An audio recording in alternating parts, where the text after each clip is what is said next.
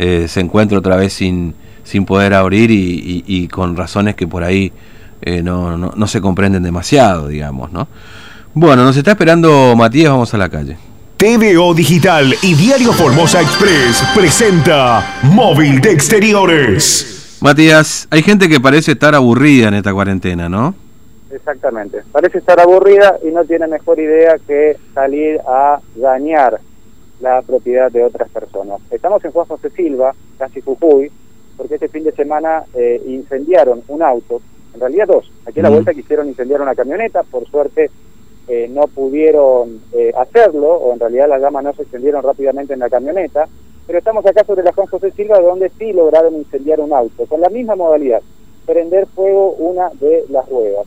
Estamos justamente aquí con la persona damnificada, es un hecho tremendo, Fernando, que ha ocurrido aquí en el barrio Independencia. Buenos días, señor. Una formalidad más que nada, porque buenos días. Trago amargo de lo que pasó el fin de semana. Sí, realmente sí. No me lo esperaba. Ahora, eh, ¿a qué hora fue que ocurrió el incendio aproximadamente? 4.30 de la mañana aproximadamente. Estaban todos durmiendo en ese momento. Todos durmiendo, nadie en la calle, los vecinos todos durmiendo, así que no vimos nada. Claro, fue una vecina la que se despertó por la explosión, ¿no? Fue mi hija que ah. vive, que duerme casi sobre la vida eh, está su dormitorio, así que ella escuchó una explosión, luego escuchó una más fuerte y ahí miró por la ventana y vio lo que estaba sucediendo. Claro, y ahí automáticamente eh, trataron de hacer algo, pero era poco lo que se podía hacer. Sí, prácticamente no se podía hacer nada porque ya estaba ardiendo el motor, se llamó bomberos, se llamó policía, llegaron rápido y comenzaron a, a actuar, ¿no es cierto? La parte de apagar el vehículo y lo legal que se hace, ¿no? Ahora, una camioneta también eh, quisieron prender fuego aquí a la vuelta, ¿no? Sí, sí, tenemos conocimiento porque los dueños de la camioneta vinieron a hablar con nosotros más tarde.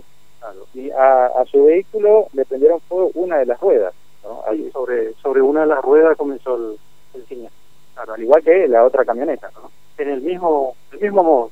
mismo modo, la misma modalidad. Ahora, ¿la primera vez que ocurre esto acá en el barrio?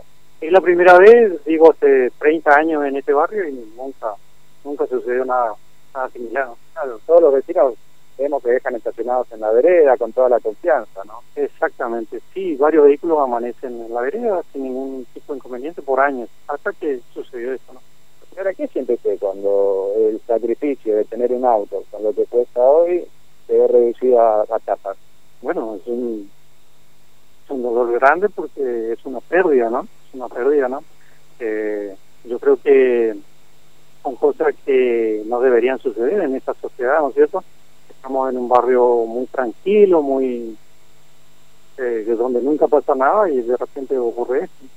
Bueno, ahora, ¿cómo se sigue con esto? Bueno, ahora la actuación policial ya está completa, solamente falta lo del seguro, que eso se hace durante la mañana hoy, eh, porque es una empresa de Buenos Aires. Y bueno, gracias a Dios, hoy los vehículos salen todos con seguro contra todo riesgo, así espero